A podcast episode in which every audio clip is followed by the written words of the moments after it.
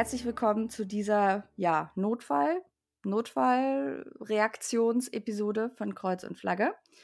Ähm, ich bin Annika Brockschmidt. Ich bin Thomas Zimmer, hallo. Wir haben uns einen echten, einen echten Notfall, für den echten Notfall haben wir uns unsere erste Emergency-Folge aufgespart. Mhm. Ähm, der ist es dann aber auch immerhin wert, würde ich sagen. Ja, ja, wir hatten schon länger überlegt, ob wir sowas mal machen wollen zu bestimmten Themen und äh, dann war aber doch immer irgendwie was anderes. Und jetzt, jetzt haben wir ihn, den Hardcore-Notfall. Äh, ja, wollen wir vielleicht einfach mal, also ich glaube, es ist klar, dass es um ähm, Abtreibungsrecht geht. Äh, wollen wir ganz kurz äh, vielleicht mal so zwei, drei einleitende Minuten sagen, was passiert und warum ist das ein Problem? Ja, unbedingt. Ähm, ich habe sogar vorher vielleicht noch eine Bemerkung mhm. vorweg. Ich glaube, dass heute vielleicht so ein bisschen, wir haben uns gedacht, ähm, das wird jetzt heute eher so ein bisschen so ein hm, vielleicht nicht ganz so strukturiert, wie wir es normalerweise versuchen, so ein bisschen ungeordneter vielleicht. Also eigentlich ja. jetzt ist, ist ja unser Ziel eher so wirklich möglichst äh, breit zu kontextualisieren und einzuordnen mhm. und so.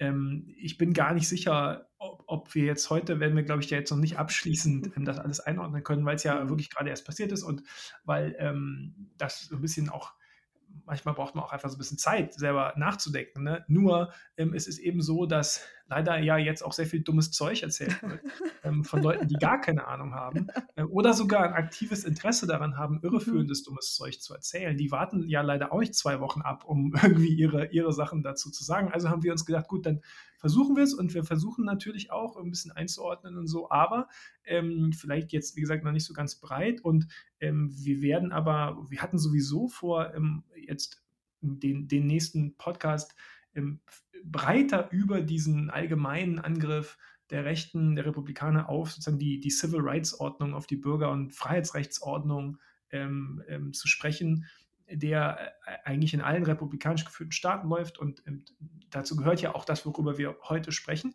Das wollen wir sowieso viel breiter einordnen und viel grundsätzlicher einordnen, aber nicht heute. Heute konzentrieren wir uns auf ähm, das anstehende Ende von Roe v.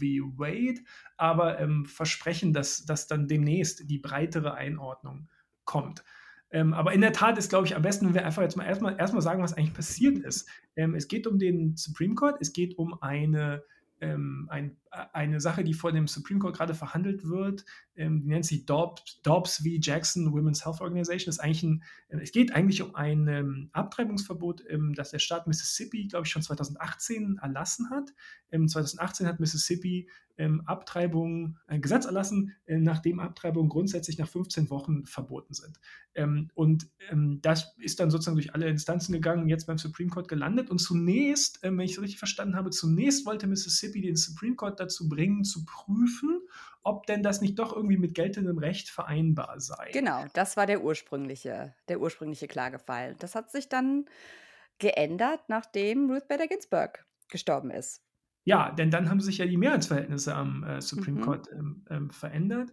Ähm, und daraufhin hat Mississippi sozusagen nicht mehr den Supreme Court gebeten zu prüfen, ob sich dieser Abortion Ban ähm, nach 15 Wochen mit geltendem Recht vereinbaren lässt, sondern ähm, den Supreme Court dazu aufgefordert, das geltende Recht über den Haufen zu werfen. Also das geltende Recht bedeutet grundsätzlich diese Entscheidung Roe v. Wade von 1973 ähm, nachdem es ein verfassungsgemäßes Recht auf Abtreibung ähm, gibt. Wir sprechen wahrscheinlich gleich mal noch sozusagen darüber, mhm. was eigentlich genau geltende Rechtslage ist und wie sich sozusagen diese Abtreibungsdebatte und die Abtreibungssituation, die rechtliche Situation, die gesellschaftliche Diskussion darum entwickelt hat seit den 70er Jahren. Aber grundsätzlich eben ist eigentlich diese äh, dieser kategorische Abtreibungs, dieses kategorische Abtreibungsverbot nach 15 Wochen eigentlich nicht vereinbar mit, mit der Rechtslage. Aber jetzt geht es eben viel grundsätzlich darum, ob die Rechtslage gekippt werden soll. Und da ist jetzt am Montagabend meiner Zeit, ich meine wahrscheinlich mhm. tief in der Nacht deutscher Zeit, nehme ich an, mhm, glaube ich. Ne? Genau, ich glaube, es war irgendwie so drei, vier Uhr morgens oder so. Ich habe es tatsächlich erst irgendwie so gegen halb acht oder so beim Frühstück auf dem Handy gesehen, weil der Akku leer war äh, dankenswerterweise. Gut, ich weil äh, gut, ich habe es leider beim Schlafengehen Scheiße. gesehen. Ähm, weil ich natürlich, natürlich dann nochmal Twitter aufgemacht habe. Ja, klar. Ähm, ähm, kann, kann, ich gleich noch erzählen, was, was, ich da als allererstes gesehen habe. Das war ganz bezeichnend. Aber jedenfalls ist am Mittwoch, also Abend, äh, mhm. amerikanischer Zeit, äh, Quatsch, Mittwoch, äh, heute ist Mittwoch, wir nehmen am Mittwoch auf, das soll man vielleicht ja, dazu sagen, wenn genau. man bedenkt, wie, heute ist Mittwoch, dynamisch 4. die Situation ist. 4. Genau. Mai, genau. Mittwoch, 4. Mai, ähm, am Abend, St. Deutscher Zeit nehmen wir auf, ähm, aber am Montagabend, ähm, also das ist jetzt insofern noch ja, so 36 Stunden oder so her, Mhm. ist ähm, geleakt worden, also sozusagen an die Presse d- durchgestochen worden, an Politico genauer gesagt ähm, geleakt worden, ähm, die, der Draft, also der Entwurf einer, ähm, einer Mehrheitsentscheidung des Supreme Courts, äh, geschrieben von äh, Samuel Alito, in dem ähm, Roe v. Wade gekippt wird. Mhm. Samt dem darauf aufbauenden ähm, Fall äh, Planned Parenthood versus Casey von, ich glaube, 92. Ne? 92, genau. Also ähm, sozusagen nicht nur, da ist jetzt also nicht nur sozusagen geleakt worden, äh, irgendwie ein Abstimmungsergebnis oder so, sondern eben sozusagen die, ich glaube, 60-seitige Ja, oder so, das ne? ganze Ding. Ähm, die, die ganze Begründung von, von geschrieben von Samuel Alito. Ähm, ähm, das muss man jetzt dazu sagen, das ist, ist wichtig, dass ein Draft, also das ist ein Entwurf, das ist nicht die endgültige, nicht die endgültige Entscheidung, sie ist ja auch nicht veröffentlicht. Sie ist allerdings authentisch, das ist mittlerweile bestätigt Mhm. worden. Also wir brauchen jetzt nicht mehr darüber sprechen, ob da jetzt jemand irgendwie was gefaked hat oder so. Ähm, das ist, es ist das, wonach es aussieht. Ja, das, das, ist, schon mal, das ist schon mal wichtig. Ähm, es kann also sein, dass das, was am Ende rechtskräftig wird, was am Ende veröffentlicht wird und rechtskräftig wird, nicht genau dem entspricht, was Mhm. wir da jetzt sehen. Das, das könnte sein. Es ist vielleicht sogar zu erwarten, da können wir vielleicht auch noch drüber sprechen, dass, Mhm. ähm, dass jedenfalls in der Begründung ähm, vielleicht noch irgendwie an, eine, an der einen oder anderen Stelle abgefedert ähm, Mhm. werden könnte. Ähm, die, ist, die ist ausgesprochen scharf formuliert, ausgesprochen So ein klassischer. Elito-Rant von 60 Seiten pure. Also, äh, weiß nicht, ob es, ich glaube, wir haben es auch schon mal erwähnt, aber ich sag mal so, Samuel Elito diese, dieses Urteil, diese Urteilsverkündung schreiben zu lassen, ist, ich sag mal so, so vom Snark-Level her ist das, glaube ich, das Höchste, was man so hätte erreichen können. Äh, von der Radikalität her weiß ich nicht, ob ein Clarence Thomas es noch übertroffen hätte. Aber ich glaube, Clarence Thomas liegt einiges daran, gerade so ein bisschen aus der Schusslinie äh, zu bleiben. Angesichts dessen, ähm, mhm, was gerade mit, was, was, seine, was seine Frau gerade so treibt ähm, mit, ähm, mit Insurrectionist Activity und so weiter. Aber das ist nochmal ein ganz anderes Thema. Jedenfalls, also allein die Tatsache, dass Samuel Alito dieses Ding geschrieben hat, äh, selbst wenn nur das geleakt worden wäre, wäre schon das ein Hinweis darauf gewesen, dass die Entscheidung vermutlich ziemlich extrem ausfällt. wir müssen davon ausgehen, dass also mindestens, mindestens fünf Ja. ähm, ähm, ähm, Justices also mit an Bord sind, Roe v. Wade zu kippen, also dieses, ähm, dieses Recht auf Abtreibung grundsätzlich äh, zu kippen. Ähm, was so ein bisschen unklar ist, ist, ist naja, wie immer, ne, wo, wo sozusagen John Roberts steht und wo er sich am Ende hinstellen wird, also ob das am Ende eine 6 zu 3 oder 5 zu 4 Genau. Entscheidung wird. Das ist jetzt irgendwie alles noch nicht klar, ähm, aber ähm, ich glaube, das, das kann man einfach festhalten. Klar ist, der Supreme Court ähm, steht kurz davor, ähm, Roe v. Wade ähm, zu kippen, außer Kraft zu setzen und damit sozusagen die, die, die Tür und Tor zu öffnen. Ähm, also man muss das ja, muss ja klar sagen, worum es da geht. Ne? Das heißt nicht, damit dass automatisch dann Abtreibung verboten wäre in den Mhm, USA. Es genau. heißt aber, dass es dann auf einzelstaatlicher Ebene möglich sein wird, Abtreibung grundsätzlich zu verbieten. Ähm, und, und also das wird dann auch so sein, dass ähm, alle republikanisch geführten Staaten Abtreibung verbieten. Ich wollte vielleicht noch kurz sagen, wie ich, also wie ich sozusagen davon, wie ich von Ja. dieser, also das ist sozusagen wirklich so eine Bombe, ne? Das kann man jetzt Ja. nicht anders sagen. Wir sprechen ja sicher gleich noch ausführlich darüber, warum das wirklich jetzt wichtig ist und ähm, warum das jetzt wirklich ein, äh, also sogar einen Emergency-Podcast ich habe ähm, Twitter aufgemacht, irgendwie um, ich weiß gar nicht, so um 10, glaube ich, oder so abends. Und eigentlich, eigentlich auf dem Weg ins Bett. Und ähm, ich mache Twitter auf und das allererste, was ich sehe, ist ein Tweet von Joanne Freeman, der Historikerin Joanne Freeman. Ähm, die, ist, die ist großartig, also da kann, kann ich Mhm. auch nur empfehlen, sozusagen der zu folgen. Die hat auch selber einen Podcast zusammen mit Heather Cox Richardson, einer Mhm. anderen ganz großartigen amerikanischen Historikerin. Und, ähm, und der Tweet war einfach nur, dürfen wir, dürfen wir eigentlich fluchen? Ja, dürfen wir. Ich, ich, schon, ne? als, ich markiere es als explicit, genau. Ja, also das, also ich, ich zitiere, ja, ich zitiere. Der, der Tweet war einfach nur fuck. sonst, sonst gar nichts. Dann dachte ich, Ja. Hm, okay. In in 'ner besseren Welt hätte das ja irgendwie auch sein können, keine Ahnung, die guckt irgendwie Sport oder so und vielleicht hat sie irgendwie 'n Ja. Team, das grade so, aber ich sich dachte schon: „Oh ausgeschlossen, ne, da ja, ist da ja, ist wahrscheinlich mhm. irgendwas passiert.“ Und dann war relativ schnell klar, was passiert ist. Und dann Ja. konnte ich, ähm na, wie lang war ich dann? Also, ich glaube, ich war dann so mindestens so bis 2:00 nachts oder so war ich dann also weiter Mhm. auf auf Twitter.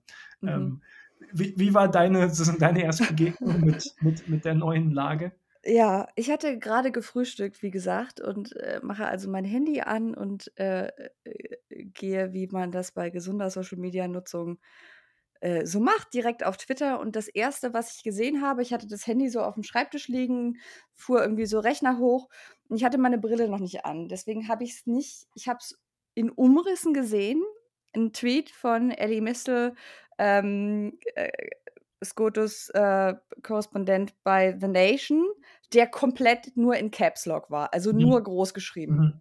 Und ich hatte auch so diesen kurzen Moment von: „Ich weiß, er twittert auch über Sport.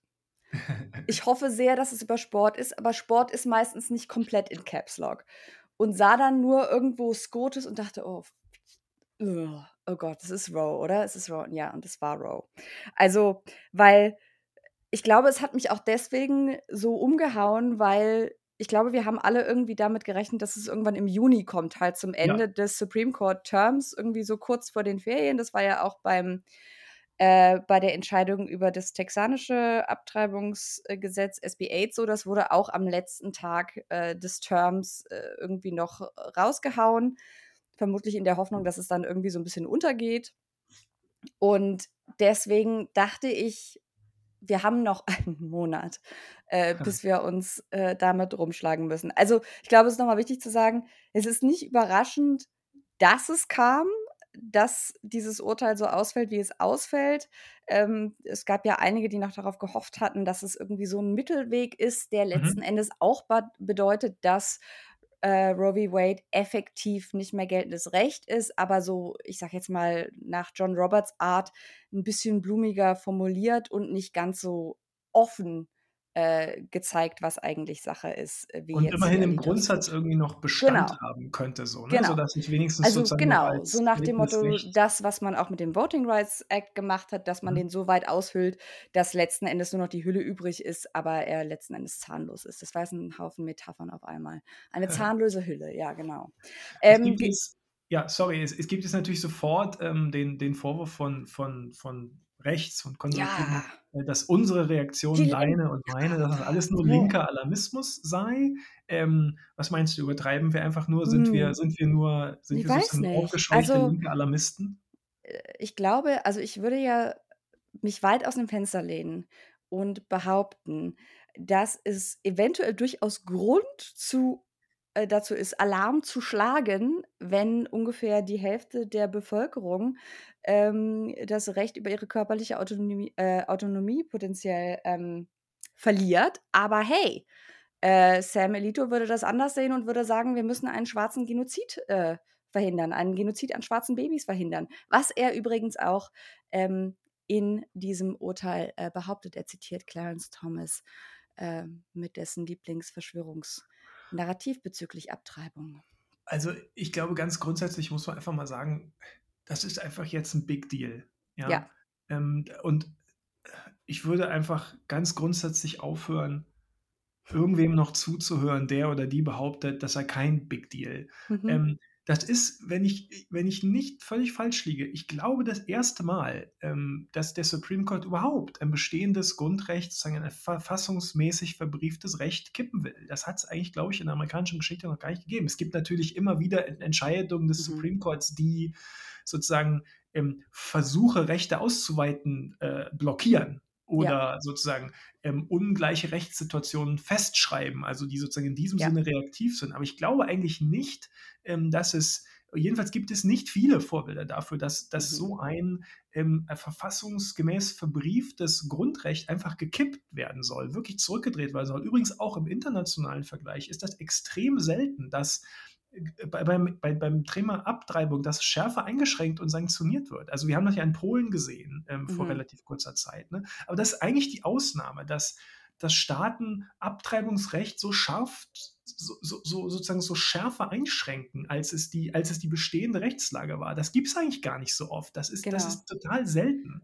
Also ähm, nicht, und, genau, ja. also ich glaube, das ist wichtig, weil äh, eine Reaktion, die ich jetzt schon x-mal gesehen habe, die mir auch immer wieder den Blutdruck hochtreibt, äh, so aus dem deutschen Raum ist, ja, aber das deutsche Abtreibungsrecht ist doch auch sehr restriktiv. Ähm, als würde daraus folgen, dass äh, das Ganze in Amerika deswegen gar nicht so schlimm ist, weil hier ist doch auch scheiße. Äh, und als würde daraus nicht etwa folgen, dass vielleicht die Lage hier auch gar nicht so super ist. Äh, ganz abgesehen davon, dass es natürlich noch ein Unterschied ist, ähm, ob es jetzt äh, dieses Urteil dazu führen würde, dass ich sag mal, überall das gelten würde, was in Deutschland äh, gilt, äh, nämlich ich glaube 14. Äh, 14.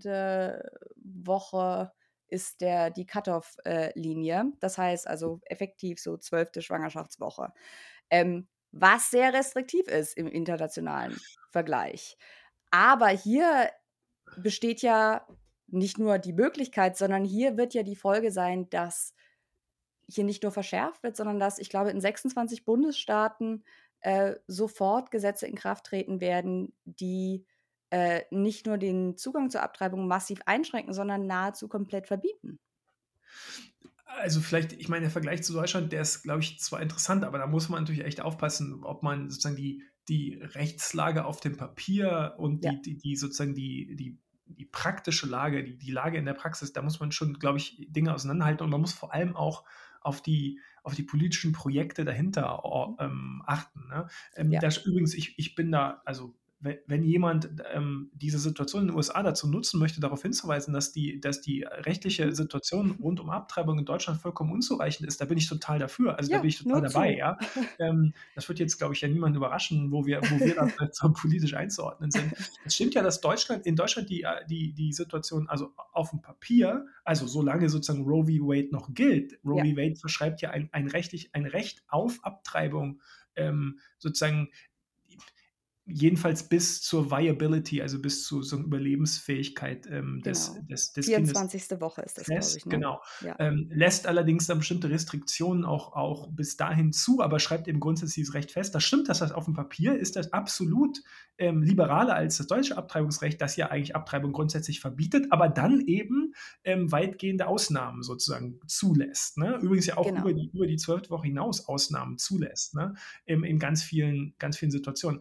Ich will überhaupt nicht sagen, dass diese, diese deutsche Situation irgendwie klasse sei oder so. Das ist gar nicht der Punkt. Aber ich glaube, man muss schon darauf achten, wie eigentlich in der Praxis die Situation in den USA ist und wie sie sich jetzt in der Praxis ähm, verändern wird. Vielleicht noch eine Sache zu diesem ja. grundsätzlichen, wie überrascht oder nicht überrascht ist man jetzt und, und wie schockiert. Also, das ist für mich ich glaube, ich sage das jedes Mal, wenn wir aufnehmen, aber das ist für mich so ein ganz, so ein ganz, äh, so ein ganz gutes Beispiel für, für, meine, für meine Grundhaltung gegenüber der amerikanischen Aha. politischen Situation. Ähm, ähm, shocking, but not surprising. Ähm, also es stimmt natürlich, also sagen wir mal so, ähm, wenn man den ähm, konservativen Justices jetzt eigentlich wenn man denen geglaubt hätte jetzt in den letzten Jahren, ja, dann wäre man schon ganz schön überrascht, denn alle fünf, ähm, also jetzt John Roberts sozusagen aus, abgesehen, die alle fünf rechts von John Roberts sozusagen, haben ja in ihren Anhörungen, als es um ihre Nominierung ging, als es, als es darum ging, sie sozusagen äh, äh zu, zu, zu, zu prüfen und, und zu besprechen, ob sie geeignet sind für den Supreme Court, haben alle fünf ganz explizit gesagt, Roe v. Wade sei a settled law und, ähm, und sie hätten sozusagen jetzt da keine Agenda, das zu kippen, hm. ja. Im zuletzt war das ja für in Anführungszeichen moderate äh, republikanische Senatoren wie Susan Collins oder ähm, Lisa Murkowski ähm, ganz ausschlaggebend für ihre Zustimmung zu den Trump-Nominierungen. Äh, genau. ja, also Gorsuch, Kavanaugh und, und Barrett. Ähm, da war eigentlich die Argumentation von Susan Collins und Lisa Murkowski immer, nee, also die haben uns versichert, ja, die haben uns versichert, dass sie äh, Roe v. Wade als settled law ansehen und dass sie da nichts, äh, dass sie da nichts machen werden. Das ist natürlich, also dem durfte man natürlich nie ernsthaft Glauben schenken. Ja, insofern bin ich auch ähm, jetzt, was mein, mein, den Grad meiner Überraschtheit angeht, das ist wirklich begrenzt. Ich bin nur trotzdem, man darf auch trotzdem, würde ich sagen, ähm, sich nicht man darf nicht die Kapazität verlieren, über so eine schockierende politische Entwicklung schockiert zu sein, auch wenn man, wenn man versteht, dass ähm, alles seit langem darauf hinausläuft. Dann, dann sollte man trotzdem nicht da stehen und nur sozusagen noch zynisch von, von der Seitenlinie sagen, habe ich doch gleich gesagt, wusste ich doch schon seit immer. Super, Glückwunsch, ja, wunderbar. Ja. Äh, also wir verstehen das auch, wo das herkommt. Trotzdem, das ist sozusagen, das ist eine ganz, das ist eine schockierende Situation äh, mit, mit ganz weitreichenden Folgen, ganz weitreichenden Folgen über Abtreibung hinaus. Da darf man ruhig mal schockiert sein. Absolut, das ist ja auch sowieso so ein bisschen so, ein, so eine, so eine reflexartige Social-Media-Reaktion. Übrigens ja auch völlig egal, zu was man sich irgendwie äußert.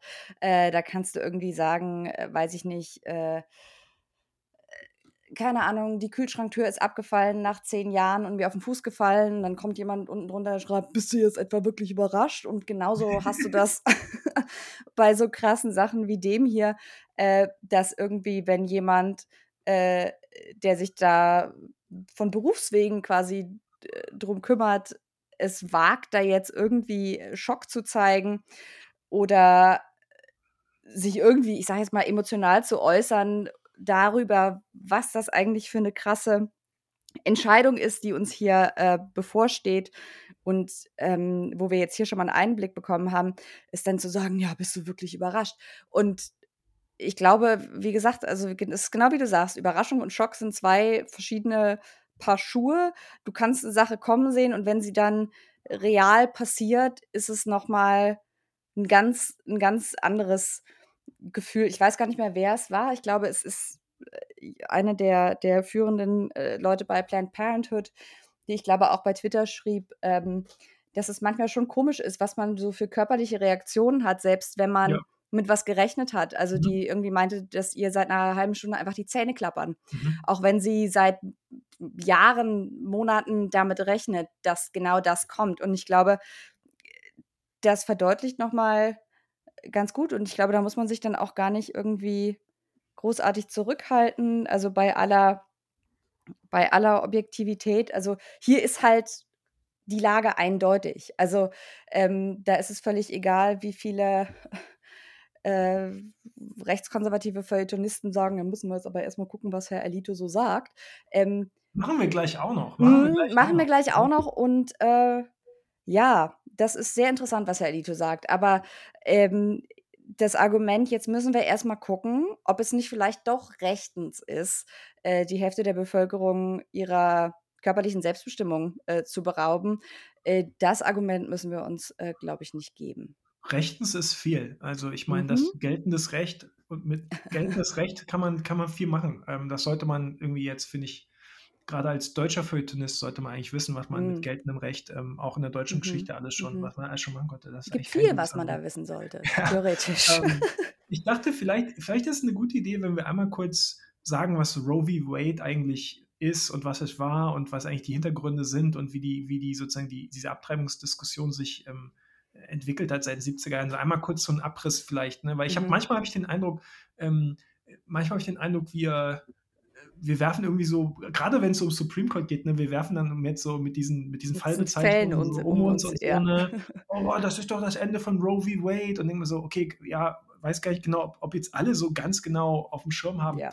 Ähm, was eigentlich los ist. Ähm, vielleicht ist das ja hilfreich, das einmal einfach so ein bisschen aufzuschlüsseln, was eigentlich passiert ist. Also Roe v. Wade ist ähm, der ähm, ist, ist sozusagen die Bezeichnung für einen Fall, der vor dem Supreme Court gelandet ist. Da ging es eigentlich um eine Klage einer jungen Frau in Texas, ähm, 1969, glaube ich, eingereicht, ähm, die geklagt hat gegen das restriktive Abtreibungsverbot in Texas. Ähm, die hatte irgendwie, glaube ich, schon mehrere Kinder und war dann wieder schwanger oder so ähnlich. Ähm, und ähm, Roe ist eigentlich ein Pseudonym für diese Klägerin, deren Namen ich jetzt leider vergessen habe. Aber jedenfalls Roe v. Wade. Und das ist dann 72, glaube ich, vom Supreme Court gelandet und die Entscheidung kam dann im Januar 1973 und mit, mit sieben zu zwei Stimmen hat damals der Supreme Court entschieden, dass es in der Tat ähm, dieses, diese Abtreibungsverbote in den Einzelstaaten, dass die, dass die verfassungswidrig seien, dass es sozusagen ein, ein, ein Recht auf Abtreibung ähm, gäbe, ähm, laut amerikanischer Verfassung, dass insofern diese, diese,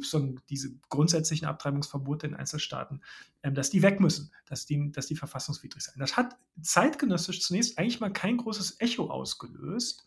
Mhm. Ähm, sieht man Und ja zwar ganz schön, ganz schön lange nicht. Ne? Ja. Also da gehen wirklich ein paar Jahre äh, ja. ins Land. Das ist ja jetzt heute so immer gerne die, die Origin Story der religiösen Rechten, mhm. ist ja, ähm, ich habe im Buch, glaube ich, dazu aus der äh, Biografie von Jerry Falwell Senior Mhm. zitiert, wie er beschreibt, wie er am Frühstückstisch sitzt und seinen Kindern erzählen muss. Und der ist ganz dramatisch, der Kaffee wird kalt und er sorgt sich um die Zukunft Amerikas. Und dann fängt Mhm. das eine Kind an zu weinen, weil er ihm sagt, wie viele, wie viele Babys da jetzt hingemetzelt werden. Und Babys vor allem. Mhm. ja, Babys, mhm, genau. Wir können ja gleich, vielleicht später auch noch mal was so zu den Begrifflichkeiten äh, sagen, mit denen da gerne gearbeitet wird und worauf das im Übrigen auch ähm, äh, für die Zukunft ähm, schließen lässt, Ja. was da noch so in der Pipeline ist. Aber ähm, und beschreibt das also wirklich ganz ausführlich und die äh, das Narrativ von Falwell ist dann also, er ist wegen seiner Kinder ähm, weil die so entsetzt waren, ähm, ist er dann politisch aktiv geworden, weil er hatte ja noch vorher, während der Bürgerrechtsbewegung gibt es ja zahlreiche Predigten, wo Mhm. er so als Reaktion auf Martin Luther King sagt, na, Christen sollten sich gar nicht politisch Ja. engagieren. Das ist Ja. natürlich besonders ironisch angesichts dessen, dass Falwell einer der großen Figuren der äh, politisch aktiven religiösen Rechten dann später wird mit seiner Moral Majority. Aber das ist so die Origin Story. Die hat mit der historischen Realität nichts zu tun. Ich glaube, noch 1976 hat die Southern Baptist Convention in ihrer ähm, jährlichen, in ihrem jährlichen Bericht nochmal bestätigt, dass sie hinter der Entscheidung des obersten Gerichtshofs steht. Mhm. Ähm, denn Gegnerschaft zu Abtreibung war, wenn überhaupt, ein katholisch besetztes Thema und aufgrund der langen Geschichte des Antikatholizismus, auch unter, vor allem unter weißen Evangelikalen, wollte man damit nichts zu tun haben. Das ist im Übrigen jetzt auch nicht unsere Interpretation, sondern äh, es gibt mehrere Interviews mit Paul Warwick zu genau diesem Thema. Mhm. Ähm, eines davon hat, glaube ich, Randall Balmer geführt, selbst übrigens evangelikaler äh, Historiker, wo Warwick ganz offen sagt, ich habe so viele Sachen probiert, um diese weißen Evangelikalen irgendwie Mhm. politisch zu motivieren. Ich habe Pornografie probiert, ich habe Feminismus äh, probiert, ich habe äh, Gebet in Schulen probiert und ich habe Abtreibung probiert. Es hat alles nicht funktioniert. Das heißt, das war keine kontroverse Entscheidung, auch wenn Samuel Alito das natürlich in seinem Entwurf zum Urteil behauptet. Also, es ist auch äh, es ist zu dem Zeitpunkt zunächst einem noch gar kein politisiertes Thema, also jedenfalls kein. Partei parteipolitisiertes Thema. Es liegt ja auch ähm, es es hat auch zeitgenössisch jetzt die Beobachterinnen und Beobachter gar nicht unbedingt überrascht, weil es es lag ja voll auf der Linie mit den vorherigen Entscheidungen des Supreme Courts, Absolut. nämlich, ähm, dieses Recht auf Abtreibung wird ja, ähm, äh, begründet mit einem, ähm, äh, Privatzeit Privatheitsrecht, in der Verfassung. Also, dass zwar dieses Right to Privacy, das zwar so explizit in der Verfassung nicht drinsteht, aber, ähm, der Supreme Court schon seit den 60er Jahren immer wieder heranzieht, ähm, die Begründung, dass es sich aus dem 14. Verfassungszusatz vor allem, ähm, so ein implizites Recht auf Privatheit, Right to Privacy ergebe und dass eben, ähm, 'ne ganze Menge Sachen darunter fielen, unter anderem eben dieses diese Abtreibung, ja? Das sei Ja. eben Privatheitsrecht und da dürfe da dürfe eben dieser der Staat so so nicht, äh, einschreiten. Das ist also überhaupt auch, ähm, gar nicht sozusagen das erste Mal, dass der Supreme Court da irgendwie 'ne neuartige Begründung wählt oder so, sondern das liegt voll auf Linie mit den Entscheidungen, die er, ähm, mindestens seit Mitte der 60er Jahre sowieso auch getroffen hat. Insofern war auch da jetzt gar niemand so richtig überrascht oder so. Aber dann in der Tat kommt es eben so ab Ende 70er oder so, ähm, zur nicht nur Politisierung des Themas, sondern eben vor allem so zur parteipolitischen Mobilisierung, ähm, der der der der Evangelikalen vor allem, ne? Das lag ja das lag unter anderem daran vielleicht fragt man sich ja jetzt so als als Hörender, warum interessieren die sich dann plötzlich dafür? Mhm. Also, ich glaube, es sind 2 Sachen. Einmal, äh, fand die ich sage jetzt mal, die politische Aktivierung von weißen Evangelikalen fand ja über 'n anderes Thema statt, Mhm. fand statt, ähm, weil sie empört waren, äh, dass also, vielleicht kurzer Vorlauf, ähm, durch die Aufhebung der Segregation, der, ähm, Trennung von von Schwarzen und Weißen an Schulen, ähm, wurden diverse christliche Privatschulen gegründet, äh, also, für die Eltern, die nicht wollten, dass ihre Kinder mit Schwarzen zur Schule gehen. Die sogenannten Segregation Aca äh, Mhm. Academies, die existieren übrigens heute zum Teil immer noch. Und, ähm, dann ging's erst mal 'ne Weile weiter. Ich mache es jetzt mal ganz kurz und breche es Mhm. runter. Und, äh, dann wird aber irgendwann auch, weil Schulen in den USA als, ähm, wohltätige Organisationen, als Non-Profit-Organisationen gelten, sind sie steuerfrei. Und dadurch, dass also diese christlichen Segregation Academies weiterhin existierten und weiterhin steuerbefreit waren, hat irgendwann die IRS und dann auch der Supreme Court gesagt: „Freunde, ähm, ihr könnt weiter diskriminieren. Ihr könnt weiterhin nur weiße, äh, Schüler und Schülerinnen aufnehmen, aber dann verliert ihr euren steuerfreien Status.“ Und das war der Auslöser, ähm, für, äh, die dann sich formierende christliche Rechte zu sagen: Mhm. „Der Staat mischt sich ein in die Erziehung eurer Kinder. Der Staat will eure Kinder indoktrinieren mit seinem Säkularismus“ und so weiter und so fort. Das war der eigentliche Grund. Äh, das hat auch, was die Mobilisierung angeht, sehr gut funktioniert innerhalb, sage ich jetzt mal, der weißen Evangelikalen. Das kommt aber jetzt nicht so gut für ein breiteres Publikum. Mhm. Wenn man sich also auf die Fahne schreibt, äh, was uns zum politischen Aktivismus gebracht hat, ist, dass ich nicht will, dass der kleine Timmy neben einem schwarzen Kind in der Schule sitzt. Und deswegen hat man dann ist man dann quasi langsam also, es war ja 'n 'n schleichender Prozess, ist man langsam dazu übergegangen, sich dann doch immer stärker auf Abtreibung zu fokussieren, was dann Mhm. auch gut funktioniert hat, weil man ja quasi diese Basis diese weiße evangelikale Basis schon in Wallung gebracht hatte, eben mit diesem anderen Thema und, äh, von dem man aber wusste, es ist vielleicht nicht so wahnsinnig Mhm. mehrheitstauglich. Es ist dann so, dass, ähm, äh, also wie in vielerlei Hinsicht, äh, die Reagan-Ära 'n wichtiger Moment ist, in dem eben, ähm, ja, im Prinzip sozusagen erstmals diese diese neue Rechte, christliche Rechte eigentlich an die Macht gelangt, mit mit Reagan sozusagen ins Weiße Haus gelangt und, ähm, die Reagan setzt dann auch ganz stark darauf, über dieses Thema, ähm, zu zu mobilisieren. Und es ist auch tatsächlich so, dass in den vor allem 80er Jahren oder seit den späten 70er Jahren Staaten, Einzelstaaten, auch Kommunen, ähm, versuchen eben sozusagen Abtreibung zu begrenzen. Ähm, also sozusagen auch ganz wesentlich auf Druck dieser neuen politischen Kraft, dieser dieser christlichen, äh, äh, Konservativen. Ähm, allerdings ist es eben so, dass, ähm, der Supreme Court da immer noch ähm, das landet dann auch immer mal wieder vorm Supreme Court, der schützt allerdings das Recht auf Abtreibung dann noch, ähm, wenn auch mit so engen Abstimmungsergebnissen dann, ne? Weil die Mehrheitsverhältnisse am Supreme Court haben sich ja schon verändert im Vergleich zu, ähm, den frühen 70er Jahren. Ähm, also die Zusammensetzung ist ko konservativer geworden. Insofern sind es dann schon 5 zu 4 En Entscheidungen. Aber es, äh, das Recht auf Abtreibung wird weiter gestützt. Und es wird noch mal ganz grundsätzlich gestützt, ähm, in dieser Entscheidung Planned Parenthood vers ähm, äh, v. Casey 19 von 1992. Da wird noch mal ganz grundsätzlich ähm, eigentlich müsste man sagen, wenn man heute die geltende Rechtslage beschreibt, müsste man eigentlich gar nicht sagen, das ist nicht Roe v. Wade, das ist eigentlich Planned Parenthood Casey. v. Casey, weil das ist schon wirklich, ähm, da wird schon relativ ähm, da das wird schon relativ stark geändert. Es ist so, dass, Mhm. ähm, zu also ga ganz grundsätzlich bestätigt wird, dass es ein Recht auf Abtreibung gäbe. Ähm, allerdings, ähm, ähm, wird dieses Trimestersystem, ähm, das das Roe eingeführt hatte, also die die die Regel zu sagen, im ersten Trimester darf es eigentlich überhaupt keine gar keine Restriktion geben. Das wird ersetzt durch diesen diesen diesen, diese Viability, also diese Überlebensfähigkeit, ähm, des des des Fötus, ähm, die ebenso bei 24 Wochen, ähm, ähm, Mhm. ähm, irgendwie verortet wird.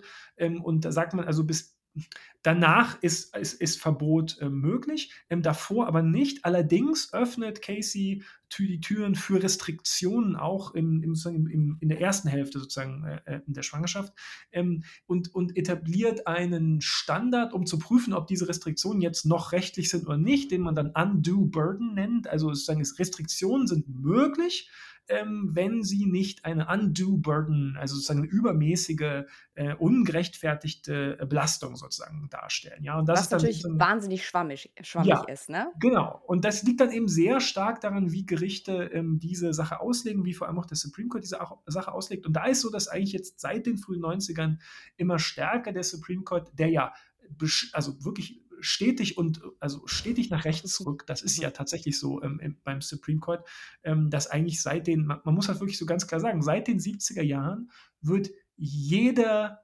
jeder Richter und jede Richterin durch einen konservative Richter, eine konservative Richterin ersetzt. Also das gilt sozusagen bis jetzt, bei KBJ ist es nicht mehr so, würde ich sagen. Ähm, mhm. Aber bis dahin. Das heißt, das heißt sozusagen, dass ähm, wenn sozusagen moderat konservative Richter ausgeschieden sind, sind sie durch konservativere Richterinnen oder Richter ersetzt worden. Wenn liberale äh, Richter ähm, ausgeschieden sind, sind sie durch sozusagen moderater liberale äh, Richterinnen und Richter ersetzt worden. Also der, der, der, der Court rückt wirklich bestätigt nach rechts. Und ähm, das führt auch dazu, dass diese Restriktionen ähm, immer restriktiver werden, sozusagen. Ne? Und, ähm, und insofern in der Praxis ähm, die Lage sehr unterschiedlich ist, je nach Einzelstaat. Ähm, das Beispiel, das dann, wo man immer hinguckt, ist dann Texas.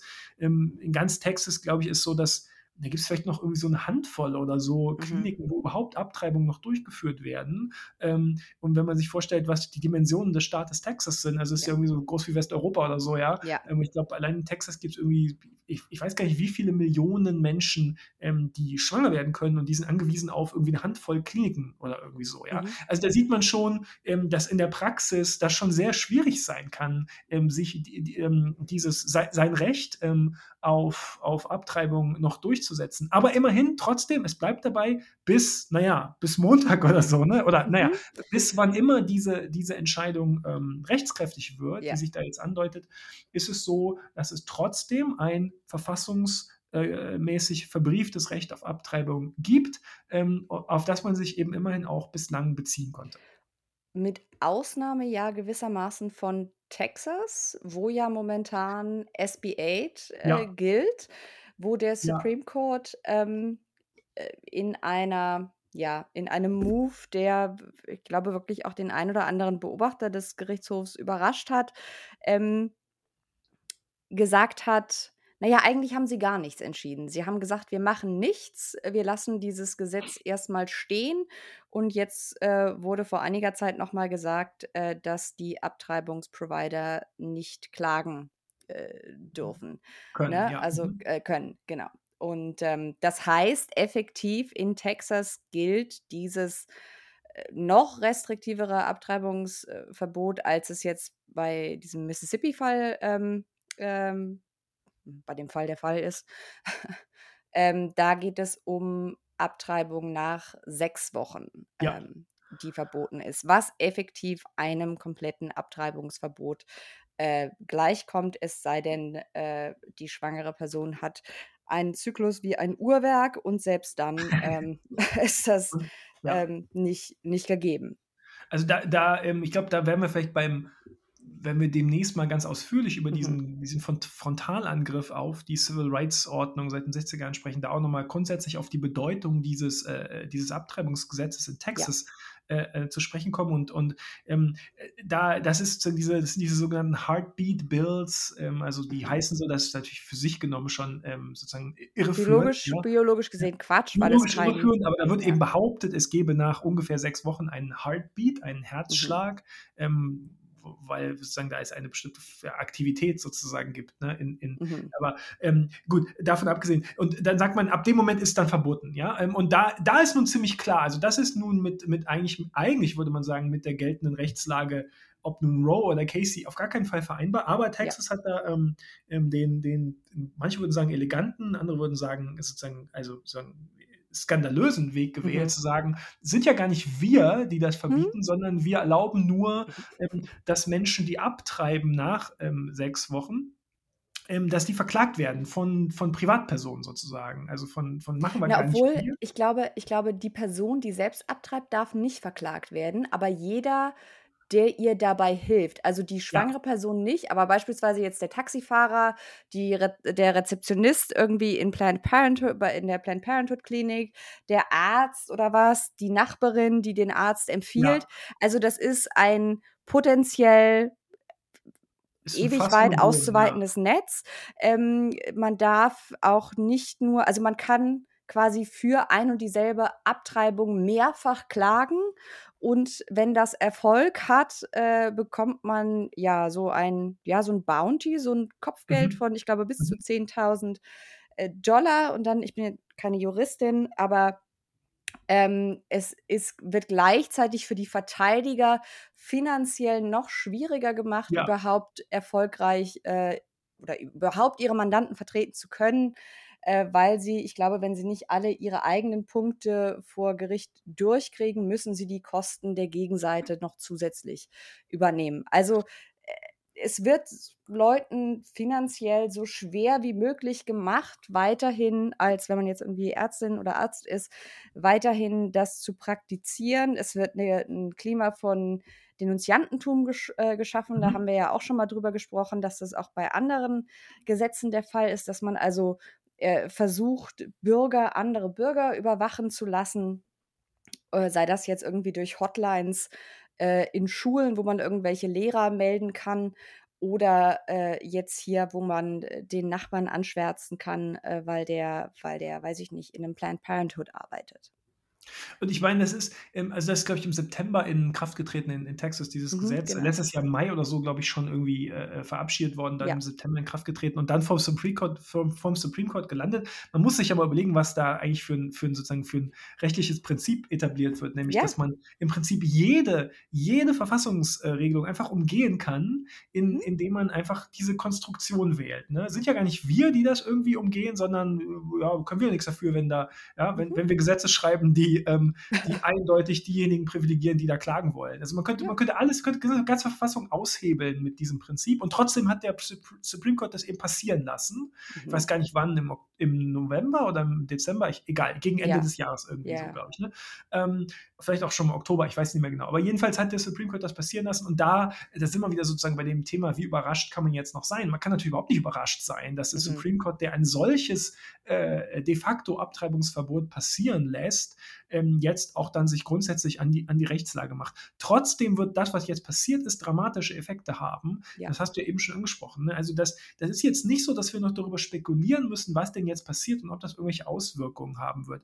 Tatsächlich haben alle republikanisch geführten Staaten entweder Gesetze in der Schublade liegen oder schon Gesetze verabschiedet, die jetzt eben, ähm, die Abtreibung verbieten. Und tatsächlich ist es sogar in 13 Staaten ebenso, die haben eben diese sogenannten Trigger Laws, ähm, verabschiedet, in denen im Prinzip drinsteht, ähm, bei uns tritt ein Abtreibungsverbot in dem Moment in Kraft, in dem Ja. der Supreme Court es erlaubt sozusagen, ne? Und, ähm, ähm, das sind, glaube ich, 13 Staaten, ähm, ähm, die üblichen Verdächtigen so, ne? Mhm. Also, Ja, ähm, nicht so überraschend, ja. ähm, so jetzt nicht nur südliche nicht nur Mhm. Südstaaten, ich glaube auch Wyoming ist drunter Genau. und, ähm, Utah ist drunter, Oklahoma, äh, Missouri, ähm, ähm, und und ansonsten irgendwie so, glaube ich, äh, eben so die so der Süden, ja? Ähm, Ja. Texas natürlich und und Ja, Tennessee und sehr sehr Mississippi. on brand alles, genau. Ähm, und, ähm, insofern, da brauchen wir nicht drüber spekulieren, ob das jetzt irgendwie in der Praxis Auswirkungen haben wird. Es die wird es in also, man kann wirklich sagen, in dem Moment, in dem das Ja. Rechtslage wird, ähm, wird,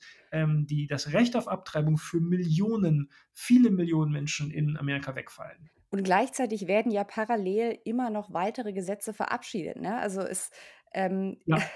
es ist ja noch nicht mal so, als, äh, hätten, äh, diese Staaten, die sich jetzt noch mal ranmachen oder sich jetzt denken: „Oh, äh, wir haben irgendwie noch nix in der Schublade, äh, wir haben noch kein, äh, Trigger Law oder so.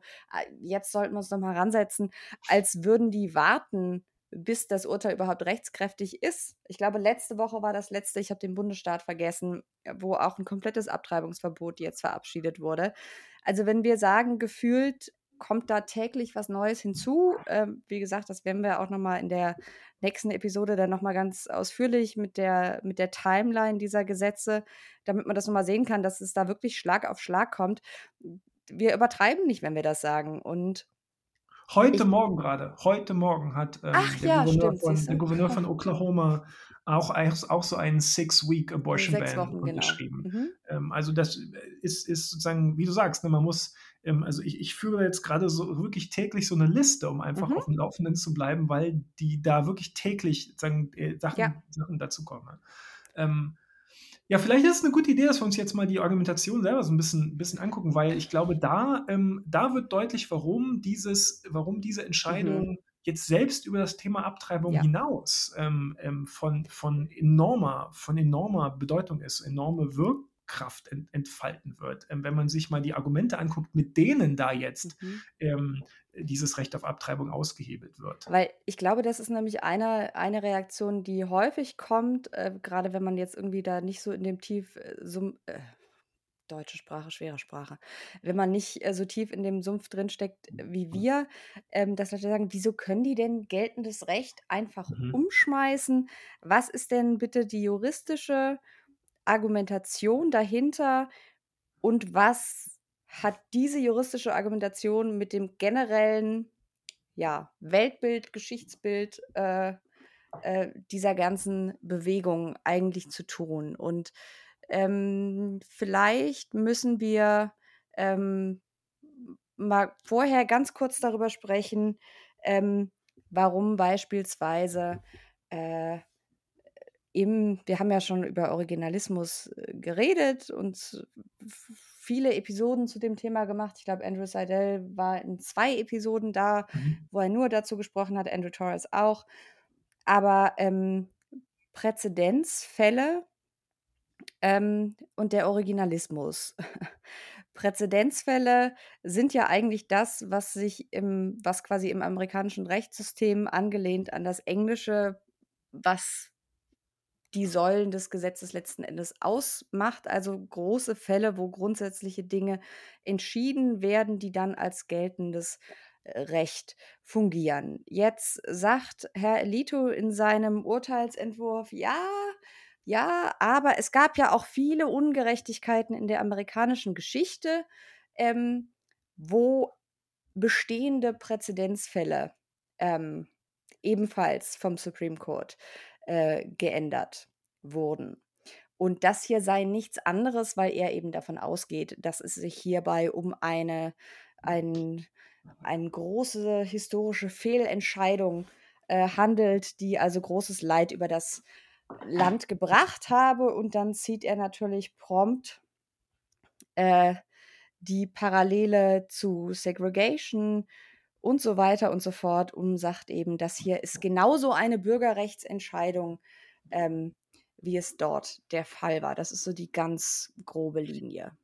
Ich meine, klar, ne, also, äh, ganz im Vakuum gesprochen, ja, Mhm. ähm, ist natürlich richtig, dass es gut war, dass bestimmte Präzedenzfälle in der amerikanischen Geschichte irgendwann Mhm. gekippt worden sind, ja? Ja. Also, dass man irgendwann Dred Scott gekippt hat, ist die Entscheidung aus den 1850er Jahren, in der der Supreme Court, äh, äh, ähm, festgestellt hat, ganz grundsätzlich, dass nie und niemals, ähm, ähm, ähm, ähm, Sklaven oder ehemalige Sklaven, ähm, volle Bürgerrechte besitzen, äh, Mhm. können, ähm, in Amerika. Oder eben, ähm, Plessy v. Ferguson von von 1896, in dem ganz grundsätzlich der Supreme Court, ähm, sozusagen dieses dieses Prinzip separate but equal festgeschrieben hat. Also, die Idee, äh, dass eigentlich Rassensegregation schon okay ist, weil, ähm, das würde eigentlich sozusagen dem Gleichheitsrecht ähm, dem Gleichheitsrecht in der amerikanischen Verfassung gar nicht widersprechen, weil die die die würden ja sozusagen nur getrennt leben und Mhm, lernen. mhm. Also, geht's ja auch konkret um den Bildungssektor, aber das sei ja keine sei ja irgendwie sei ja keine Benachteiligung oder so, ne? Mhm. Natürlich, also klar, im Vakuum gesprochen, ja im Vakuum gesprochen ist das Argument ja nicht zu sagen, diese Präzedenzfälle hätten niemals über 'n Haufen gewerfen äh,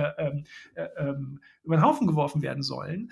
Ähm, nur da muss man eben kaufen, dass dass, ähm, die das Recht auf Abtreibung, ähm, auf auf einer Linie zu sehen ist, Mhm. ähm, mit mit mit diesen Entscheidungen. Ähm, und ich glaube, dass Was sie ja ganz Ja. explizit tun, ne? Also, Ja, vielleicht ja, nur klar. zur Einordnung, das ist eine Bewegung, äh, die regelmäßig sagt, äh, es findet ein 2. oder ein noch schlimmerer Holocaust grade statt. Also, ähm, in dieser Erzählung, ähm, erlaubt das Recht auf Abtreibung einen, äh, millionenfachen Genozid an unschuldigen Kindern. Das ist die die Story, die da verkauft wird. Und das das das sozusagen dass das jetzt bis in die höchsten Kreise so der der republikanischen Partei ist das, ähm, ähm ist das salonfähig, so zu argumentieren, ne? Ähm, ich vergesse jetzt grade, wer genau vor Kurzem genau diese diese sozusagen diese Gleichstellung gemacht hat Mhm. zwischen Plessy v. Ferguson und, ähm und Roe v. Wade, ähm, irgend so irgend re Ist nicht republikanischer Cornyn? Ähm, ja, genau, ich Ne? ich glaube ich glaube, Ja. ne, im im im Senat gesprochen. Also, das Mhm. das hat sozusagen das geht weit über jetzt, ähm, das ist jetzt nicht nur Samuel Alitos irgendwie idiosynkratische, äh äh, spinnerte Ideen oder so. Mhm. Ähm, er bezieht sich eben ganz grundsätzlich in seiner Entscheidung ähm, auf dieses, auf dieses, ähm, auf diese Idee der, der, des Right to Privacy, dieses Privatheitsrechtes. Und das, das sozusagen lehnt er schon mal grundsätzlich ab. Ja? Also er, er, er bestreitet eben, ähm, dass sich aus der Verfassung ein Right to Privacy ableiten lasse. Es steht da eben explizit nicht drin, das stimmt. Ne? Mhm. Ne? Es ist die, die, Formulierung Right to Privacy steht da eben nicht drin. Ähm, und er sagt eben, dass, das lässt sich da gar nicht ableiten aus diesem 14. Verfassungszusatz. Ähm, und, ähm, und Abortion könne schon mal gar nicht geschützt sein, weil eben, ähm, das ist die Formulierung in, in, diesem, in, seinem, in seiner Begründung, ähm, dass nicht deeply rooted in history or tradition sei. Also nur Dinge, die deeply rooted in mm. history or tradition seien, äh, könnten sozusagen geschützt, geschützt mhm. werden. Also das ist im Prinzip die Argumentation. Ne? Es gibt zunächst mal gar kein Right to Privacy, das ist, sei Quatsch, das da abzuleiten. Und überhaupt, wenn überhaupt, könnten nur Dinge geschützt werden, die, die deeply rooted in history or tradition mhm. seien. Dieses, dieses 14. Verfassungszusatz, der, der ist ja eigentlich von 1868, das ist einer dieser eines dieser Reconstruction Amendments, also ja. dieses, dieser äh, Zusätze, die, die nach dem Bürgerkrieg ähm, ähm, ähm, verabschiedet worden sind, die so grundsätzlich eigentlich die amerikanische Verfassungsordnung umgestalten, dass, dass also der Historiker Eric Foner zum Beispiel spricht deshalb von dem Second Founding der USA. Mhm. Er sagt, das ist eigentlich gar nicht dasselbe Land wie vorher, ne? weil ähm, da unter anderem in diesem 14. Ähm, 14th Amendment,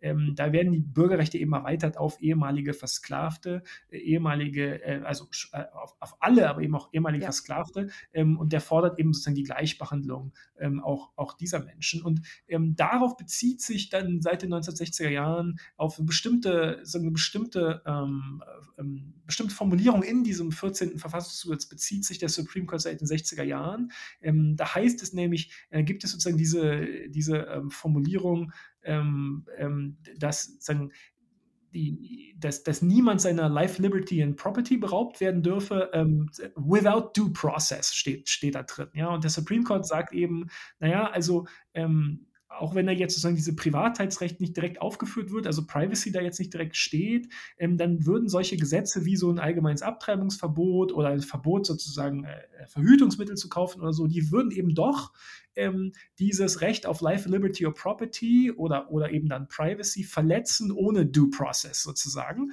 Ähm, und so ist eigentlich diese, diese ganze, das ist eigentlich die Begründung, mit der alle diese oder viele Erweiterungen von Freiheitsrechten mhm. und Ausweitungen von Freiheitsrechten auf, auf Gruppierungen, die traditionell äh, äh, marginalisiert waren, ähm, mit denen der Supreme Court da hantiert. Also er sagt, doch, da gibt sich aus diesem 14th äh, Amendment ein Recht auf Privacy ähm, und dieses Recht auf Privacy wird verletzt, ähm, ähm, also da sozusagen without due process verletzt durch solche, ähm, naja, sozusagen Abtreibungsverbote und so weiter. Ne? Genau. Ähm, darauf bezieht sich diese ganze Diskussion und, und das lehnt Samuel Alito jetzt eben ganz grundsätzlich ab. Mhm. Sagt er, das, das ist Quatsch, das stimmt überhaupt nicht. Ne? Da gibt es überhaupt kein Recht auf Right genau. to Privacy. Weil steht ähm, ja nicht explizit drin, genau. Privatsphäre steht nicht drin steht da nicht drin. Und außerdem, wie gesagt, eine ganz, ganz wichtig, glaube ich, diese Formulierung oder ganz fatal, äh, also mhm. potenziell fatal, diese Formulierung. Ähm, überhaupt könnte sich das immer nur auf Dinge beziehen, die deeply rooted in history or tradition sein. Ich meine, man muss, glaube ich, ist vollkommen ahistorisch, ne? Also das, das, da fängt schon mal an, ja. Mhm. Ähm, die Vorstellung irgendwie, dass, ähm, dass in der Geschichte der USA jetzt sozusagen ist, ist so eine lange äh, ähm, klare Tradition von klarem Abtreibungsverbot oder so gegeben habe, dass das schon mal totaler Quatsch. Ja? Ähm, da, das, da gibt es natürlich äh, große Wandlungsprozesse bis weit ins 19. Jahrhundert hinein war Abtreibung überhaupt nicht verboten rechtlich. Ähm, dann wird sich verboten, so irgendwie so in zwischen den 1820er und 1840er Jahren, glaube ich. Allerdings überhaupt gar nicht, ähm, das wird dann gar nicht sanktioniert. Also ich glaube, ja. im ganzen 19. Jahrhundert wird es überhaupt nicht sanktioniert, wenn, ähm, ähm, ähm, wenn Frauen im Schwangerschafts Schwangerschaftsabbrüche betreiben, auch wenn es dann irgendwie schon, glaube ich, äh, fast überall rechtlich gesprochen eigentlich, eigentlich verboten ist.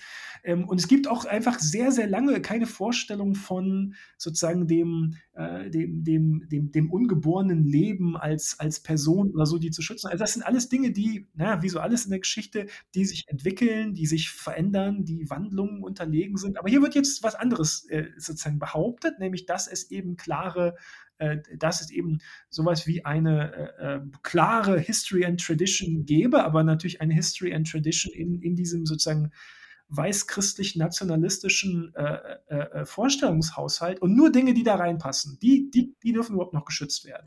Und das ist ja auch ganz interessant, wenn man sich so anguckt, wen er da so alles zitiert. Ne? Also äh, ein Beispiel ist, äh, ich bin mit Namen immer ganz furchtbar. Ich glaube, ich meine, es ist Matthew Hale, ein englischer Jurist, der unter anderem dafür bekannt ist, dass er mindestens zwei Frauen wegen Hexerei zum Tode verurteilt hat und einen Traktat geschrieben hat, wo er Vergewaltigung in der Ehe ähm, befürwortet. Ne? Das sind äh, die Leute, die deeply rooted in History and Tradition, derer ja. sich Samuel Elito hier, also rooted in History, ja, kann man in diesem Fall sagen, ähm, derer er sich hier bedient. Und ich sag mal so, mit einer, also äh, eine solche Lesung, also wenn ich sage, es, ist, es kann nur das Gesetz sein, was sich aus einer historischen Tradition heraus ergibt. Also wie gesagt, wir kommen, glaube ich, immer wieder an den Punkt, wo der Originalismus sich selber in den Schwanz beißt und man sagt, aber es ist ja nicht logisch, weil wie erklärt ihr dann X, Y und Z? Und da muss man dann wieder sagen, das tun sie gar nicht, weil es ist nicht darauf angelegt, dass es eine in sich kohärente äh, juristische Philosophie ist, sondern es ist letzten Endes ein Mittel zum Zweck, was man ja auch daran sieht, dass sie es selbst, wenn man diverse Fälle sich anguckt, dass sie ihren eigenen Originalismus selbst nicht kohärent anwenden.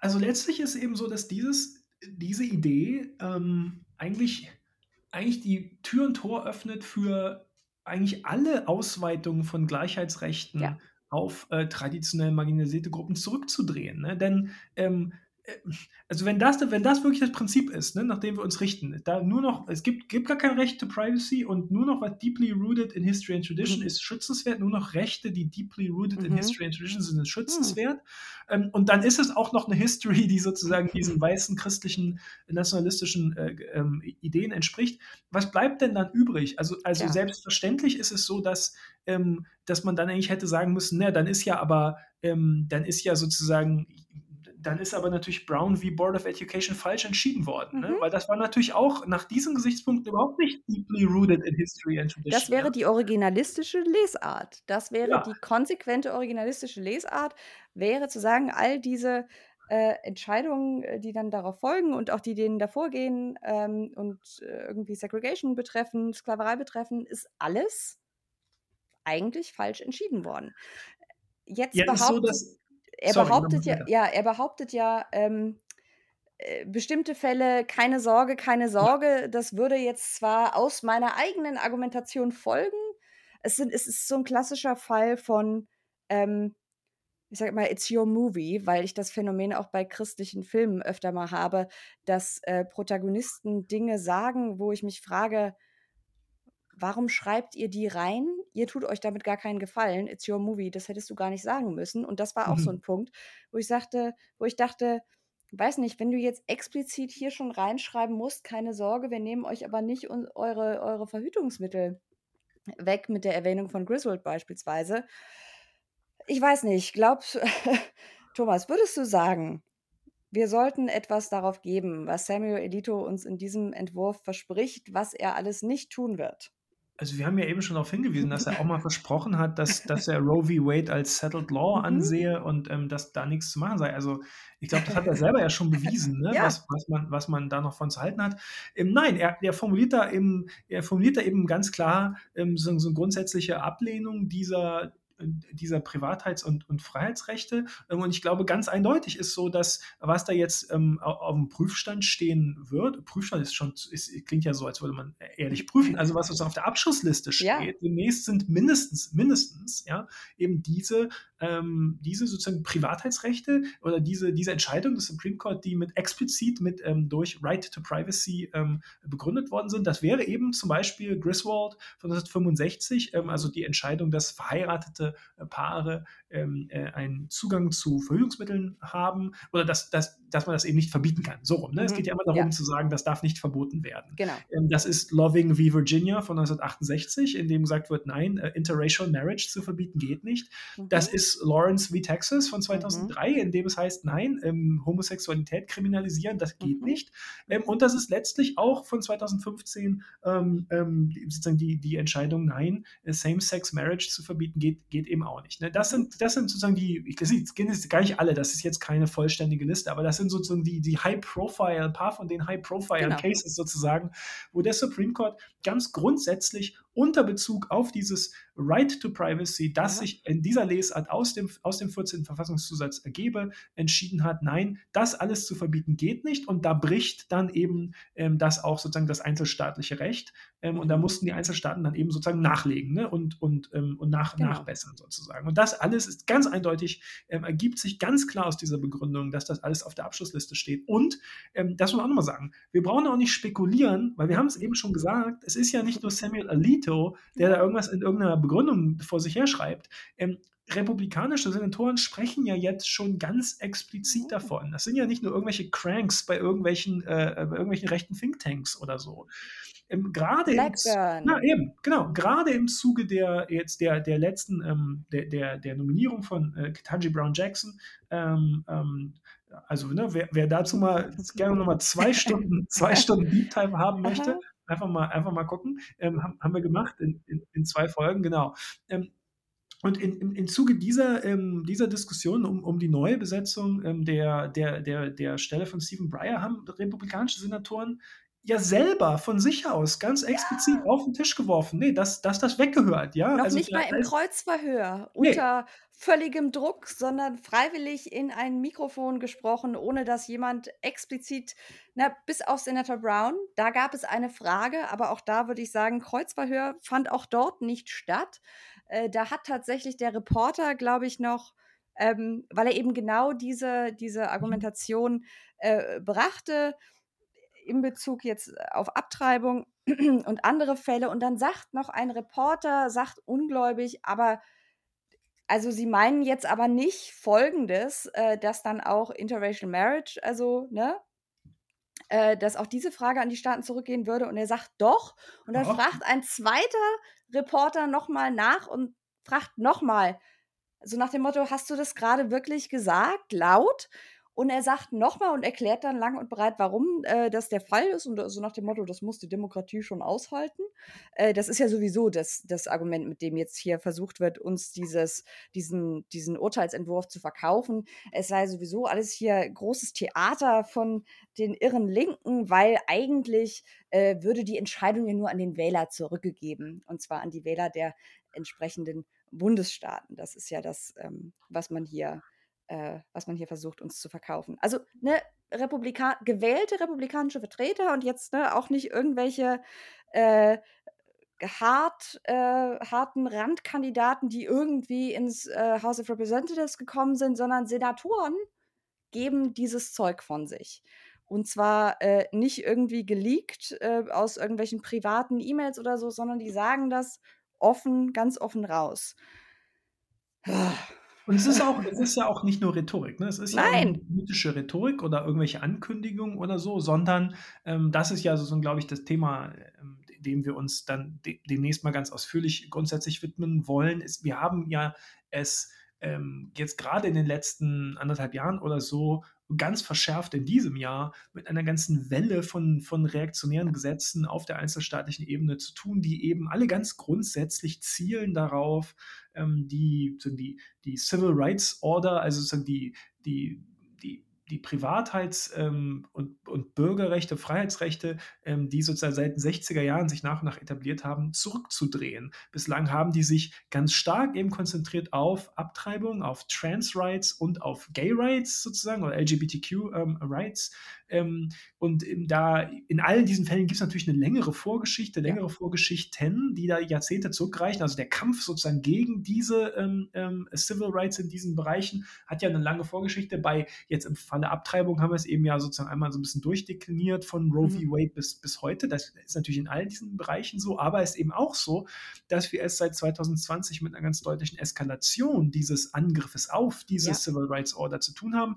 Im Bereich der, der, der, der Trans Rights, ähm, der, also der, der Rechte für, für Transpersonen, da ist so, dass allein 2021 irgendwie so 150 Gesetze, Mhm. glaube ich, ungefähr verabschiedet oder, oder eingebracht worden sind. Ähm, Was schon eine Eskalation war. Genau, ne? das, und jetzt allein in diesem Jahr sind wir schon weit über 200 solcher Gesetze, die eben versuchen, die Rechte von, äh, also Transrechte einzuschränken ähm, auf, auf unterschiedliche Art, Art und Weise. Also wir haben es hier, das ist nicht nur politische Rhetorik, ähm, wir müssen da jetzt nicht mehr lange irgendwie rumdiskutieren, ob das jetzt am Ende, also dieses, sozusagen die, die, die, äh, wie soll ich sagen, diese, diese, diese Weisheit von wird alles nur irgendwie wie halb so, halb so heiß, wie heißt das? Halb so, Halb so heiß oder äh, so gegessen, wie es gekocht? Ja, wird. so So rum. rum, ne? Ja. Ist eben nicht so. Ne? Ist schon gekocht, ist schon aus dem, auf dem Tisch, wird schon gegessen und ist genauso heiß, wie es aussieht. Ja, also Ja. da brauchen wir, brauchen wir nicht, brauchen nicht rumdiskutieren oder, oder rumspinnern.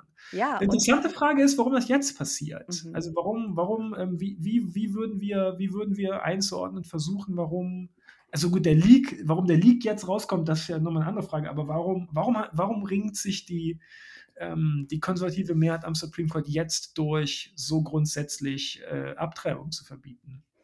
Ja, ich glaube, da gibt es verschiedene Faktoren, die alle, ähm, ich sage jetzt mal so, insgesamt ein mehr als gute Gründe für Republikaner und für die amerikanische Rechte geben, jetzt wirklich zuzulangen und jetzt ernst zu machen Mhm. ähm, und zu zeigen, dass es halt nicht das ist, was im Übrigen ja auch ähm, in Unterhaltung mit Menschen, die sich durchaus mit der amerikanischen Politik auskennen, so oft gesagt wird von Leuten, die noch nicht ganz davon überzeugt sind, dass es quasi wirklich so ernst ist, wie wir beide jetzt hier sagen. Naja, das ist doch nur Kulturkampfrhetorik. Mhm. Naja, es ist halt nicht nur Kulturkampfrhetorik. Ne? Wir haben ja gerade gesagt, es hat wirkliche Folgen. Diese, diese angebliche Kulturkampfrhetorik wird in Gesetze gegossen und beschneidet die Rechte von ähm, zahlreichen Menschen. Also warum jetzt?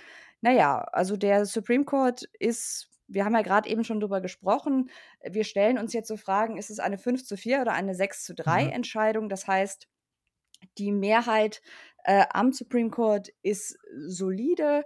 Äh, auch die Nominierung von Ketanji Brown Jackson hat ja an, der, an den Mehrheitsverhältnissen nichts äh, verändert. Wir haben auch schon angesprochen, beziehungsweise den Punkt haben wir noch nicht gesagt. Ähm, wie sehen eigentlich die Amerikaner insgesamt ähm, Mhm. Abtreibung? Ähm, weil man könnte ja davon ausgehen, dass ein oberstes Gericht jetzt eigentlich nichts durchdrücken kann, was gegen die breite Mehrheit der Bevölkerung ähm, ist. Und tatsächlich ist es so, dass je nachdem, wie man die Frage formuliert, äh, zwischen, ich glaube, 70 und 80 Prozent äh, der Amerikaner ein Recht auf Abtreibung befürworten, Mhm. ähm, bis äh, unter bestimmten Bedingungen, aber ganz generell finden, dass schwangere Personen ein Recht auf Abtreibung haben sollten. So, und äh, es, es kommt halt nicht von ungefähr, dass der Supreme Court beispielsweise 2013 schon, so, so, viel zum Thema, das ist alles ja nur eine Trump-Entwicklung, weil Trump diese drei Richter ernannt hat, dass der Supreme Court schon 2013 den Voting Rights Act quasi nur noch zu einer leeren Hülle hat äh, verkommen lassen. Ne? Äh, es ist auch nicht, kommt auch nicht von ungefähr, dass äh, republikanisch dominierte Bundesstaaten jetzt noch vor dieser, naja, es ist ja noch keine Entscheidung, aber noch vor diesem Leak äh, diverse Voter Suppression äh, Gesetze durchgedrückt haben. Weil wenn man eine politische Meinung vertritt, die gegen die Mehrheit der Bevölkerung ist, dann lässt sich die halt dauerhaft nur dann vertreten äh, und politisch durchsetzen, wenn man sich absichert. Und zwar Mhm. sich absichert, indem man äh, den Gang zur Wahlurne für diejenigen, die was dagegen haben könnten und aktiv was dagegen haben, massiv äh, beschränkt. Ne? Also und gleichzeitig sind sie auf, sind Republikaner und die amerikanische Rechte äh, konfrontiert mit einer Gegenseite, die absolut gelähmt ist, die äh, auf demokratischer Seite jetzt mit großem D sich nach wie vor nicht zu einer Erweiterung des Supreme Courts äh, durchringen konnte und das nehme ich an, auch von den Midterms äh, nicht mehr passieren wird und danach sowieso nicht mehr, wenn die so ausgehen, wie man, ähm, äh, wie das historisch meistens der Fall ist. Das heißt, letzten Endes sind grade alle Wege frei, genau das durchzusetzen, äh, was man seit Jahren schon den Wählern verspricht. Und ich sage mal so, es gab ja einige, die gesagt haben: „Na ja, aber ob die wirklich jetzt, äh, Roe Roe kippen, das ist doch auch so 'n Fundraising-Werkzeug für die, dann fällt das ja weg.“ Das ist, glaube ich, kein Problem, weil, äh, wie gesa wir haben ja grade schon gesagt, die Liste ist noch lang. Ähm, da gibt es, glaube ich, wirklich genug, äh, mit dem sich noch weiter fundraisen lässt. Und, ähm, das ist ein Ziel, was die Rechte schon so lange auf der Liste hat und was sie schon so lange, äh, vor sich herträgt, ähm, dass sie sich das nehmen lassen, ähm, war, glaube ich, eine ziemlich naive ein eine naive Hoffnung.